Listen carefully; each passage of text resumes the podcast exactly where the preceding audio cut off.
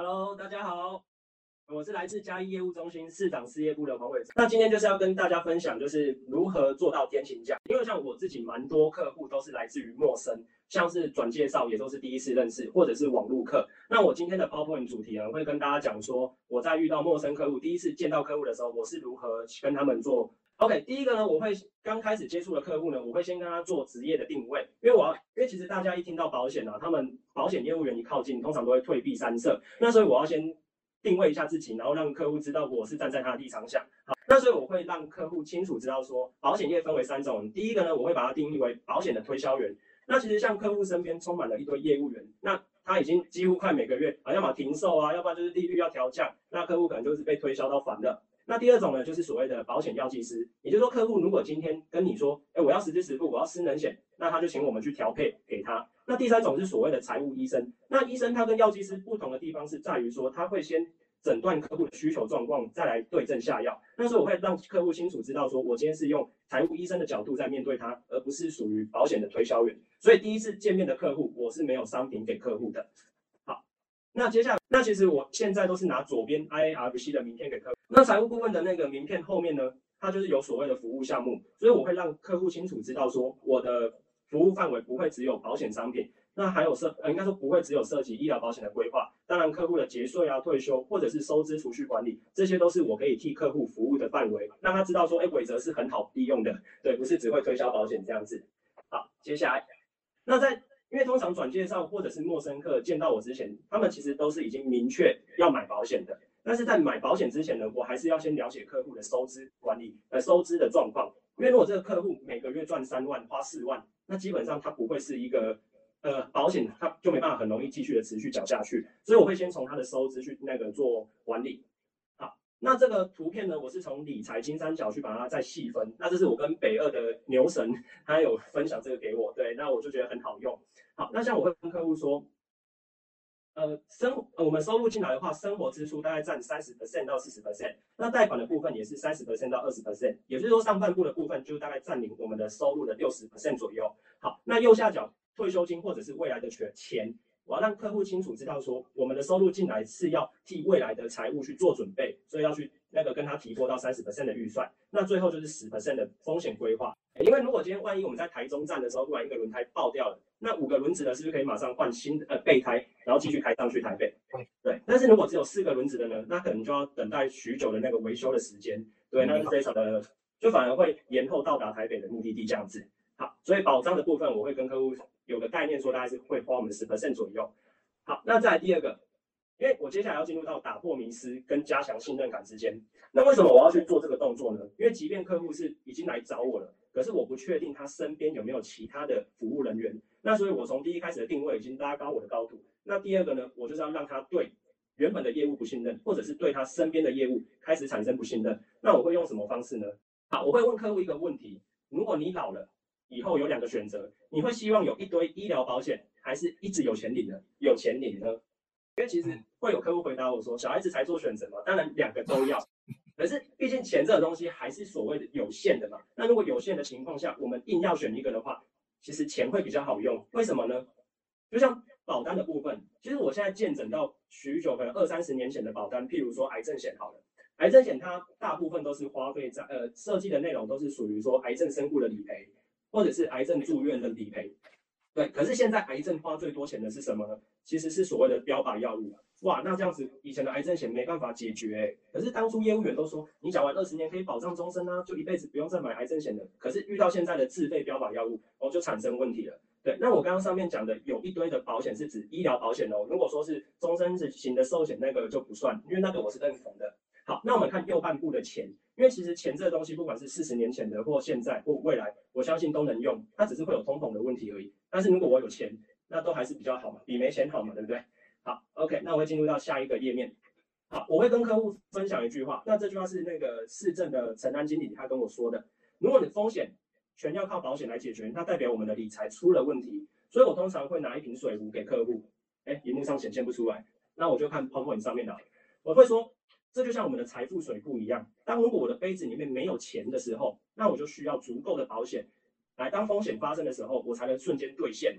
但是如果我的财富越来越多的时候，相对我的保险缺口是慢慢的降低。所以呢，医疗保险这东西不一定一辈子需要，我说不一定一辈子需要。那客户这时候可能会产生好奇心呢，那你是卖保险的，为什么跟我讲医疗保险不用买那么多，或者是不一定没那么重要，反而是钱那么重，呃，钱比较重要，因为我要让客户产生好奇心。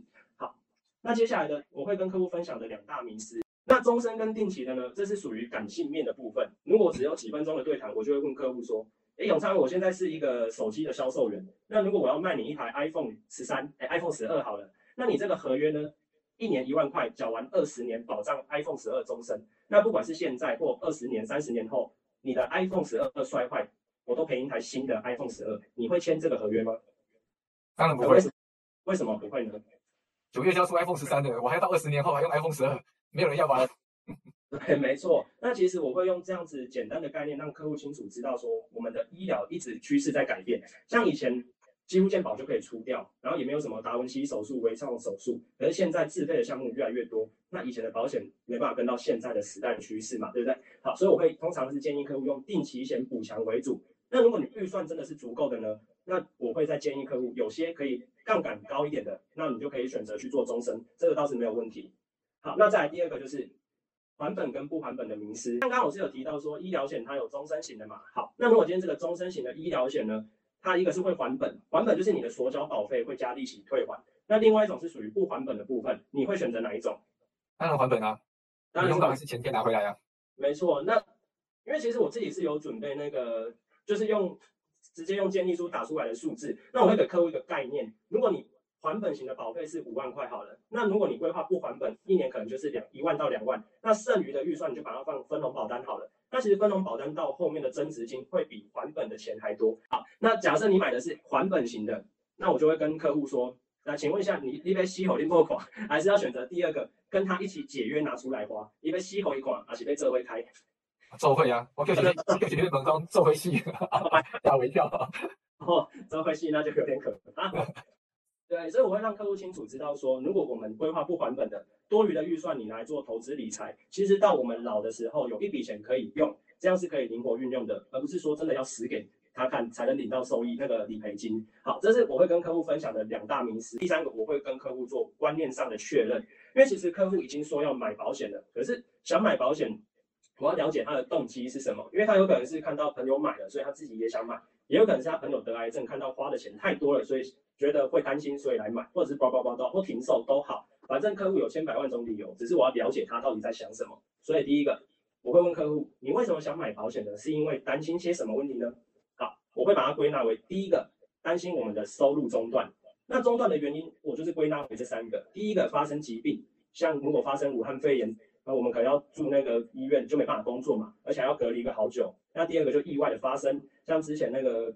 大鲁阁哦，还是泰鲁阁啊？大鲁阁那个火车的那个事件嘛。那第三个就是我们的退休。其实我在医疗险的设计这边，我已经给客户埋下一个退休的种子。那等于说我这次风险保障做完以后，后续就会去规划客户的退休这样子。好，那在第二个呢，收入中断不打紧，可怕的是医院会问我们说，哎，那你要用健保的还是要用自费的？我跟各各位分享一个故事哦，因为我自己有客户他在开刀，他是胃癌。那医生就是直接进手术房跟我的客户先生说：“哎，大哥大哥，今天有人皮得到哦，哎，我用讲国语好了，有两个刀子。那第一把是健宝的，健宝的呢，这是刚刚上一个病患开过的刀啊，我已经洗干净了。好，啊接下来我要用这支健宝的刀，你不用花钱哦，可是我可能开到一半会断在你的身体里面啊，我还要再跑去拿新的。哦，这是第一个健宝的。那第二个呢，全新的，大哥你要花四万块，可是这是全新的，不会断。那请问一下大家，你会选哪一个？不花钱的，它会断掉。”啊，要花四万块的不会断，那当然要选要选四万的嘛，所以这是其中一个医疗收据的呃损失。那我还有其他理赔案例是客户每个月标靶药物支出十几万的，这些收据内容我也会放在下礼拜一早会跟大家分享。对，那这是大额的损失，或者是侵权，因为我自己有在做车祸调解，那我帮一个客户处理理赔，他只是在菜市场跟人家相撞哦，那他的标度就是机身的脚架插进去对方的脚里面。我这一场和解到最后是四十万和解，他只是去菜市场买个年菜而已，最后要赔对方四十万。那为什么要赔对方四十万？因为第一个他网络投保强制险而已，第二个他又越级驾驶，等于说他是只有五十 CC 的驾照去骑一二五 CC 的车，哇，他自己要自掏腰包，那股票他就卖掉了四十万的部位，然后去赔这笔钱，我其实这还蛮难过的。你想，如果任意险一年顶多一两千块，四十万可以缴多久？那可能缴到一两百年都没问题了。好，这是第二个问题。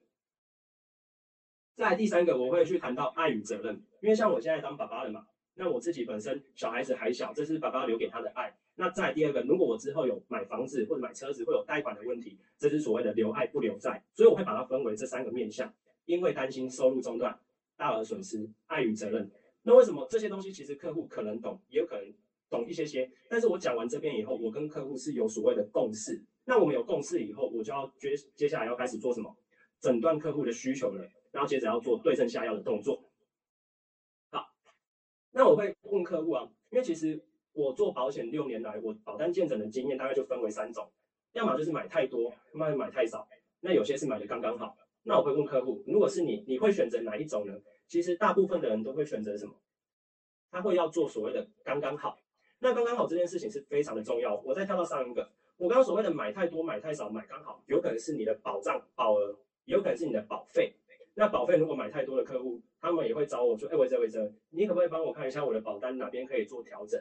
那其实客户要找我做调整，这绝对都没问题。可是我都会回客户一件事情：如果不了解你的需求状况之前，我不会随便调整你的保单。所以接下来我就会帮他做评估、诊断的动作。好，那接下来要使用的这张图呢，这是我在公盛财务班所学到的那个。Q 九的冰视图的部分，那我刚刚是有提到说，因为担心的是三个部分，第一个收入中断嘛，那中断的部分可能会造成我们医疗住院医疗的损失，那如果是长期性的呢，就像是重病癌症或者是失能照顾，那第二个就所谓的大额损失，大额损失就是所谓的杂费，在我们住院期间自费的项目，那再第三个就是爱与责任，我会问客户，大家可以看一下内圈的部分，黄色的内圈，医疗责任重病失能。客户先生，你最担心哪一个的损失发生？哦，客户可能会回答我什么？呃，我都担心。呃，当然这些都发生，其实都不好过。可是这三个造成的损失，你最害怕的是哪一个？那普遍而言，大家会选择的是什么呢？重病跟失能。好，那我就会针对客户最担心的开始说，为什么呢？因为其实我们的预算是有限的。那预算有限的情况下，我们要把客户担心的点去做什么规划保单，才能解决他真正的问题。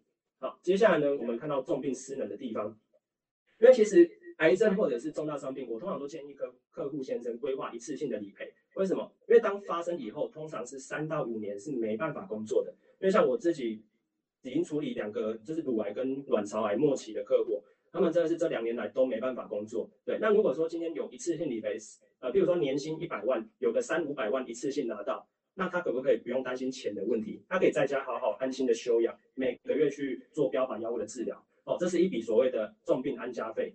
那再来呢？第二个就是意外，因为当意外发生的时候，这笔的额度我通常会做责任金的一半，也就是寿险保额的一半。为什么？因为意外发生，假设是六级失能，六级失能的话就是理赔五十 percent 嘛。那基本上六级失能的发生，可能也没办法继续工作，所以这笔钱我也是会帮客户做的足够。那第三笔就是所谓的失能照顾。因为失能，我常会问客户一件事啊，如果七八十岁失能，那可能影响没那么大。可是如果三十岁正值工作壮年的时候失能怎么办？我们会要花费的是看护费嘛。第二个，老板不会发我们薪水，那当然在公司是没差啦，因为我的续用继续领。对，但如果我们是跟一般假狼逃楼诶，那老板可能就把我们请回家自己呃假个低啊。对，好，这是重病失能的部分。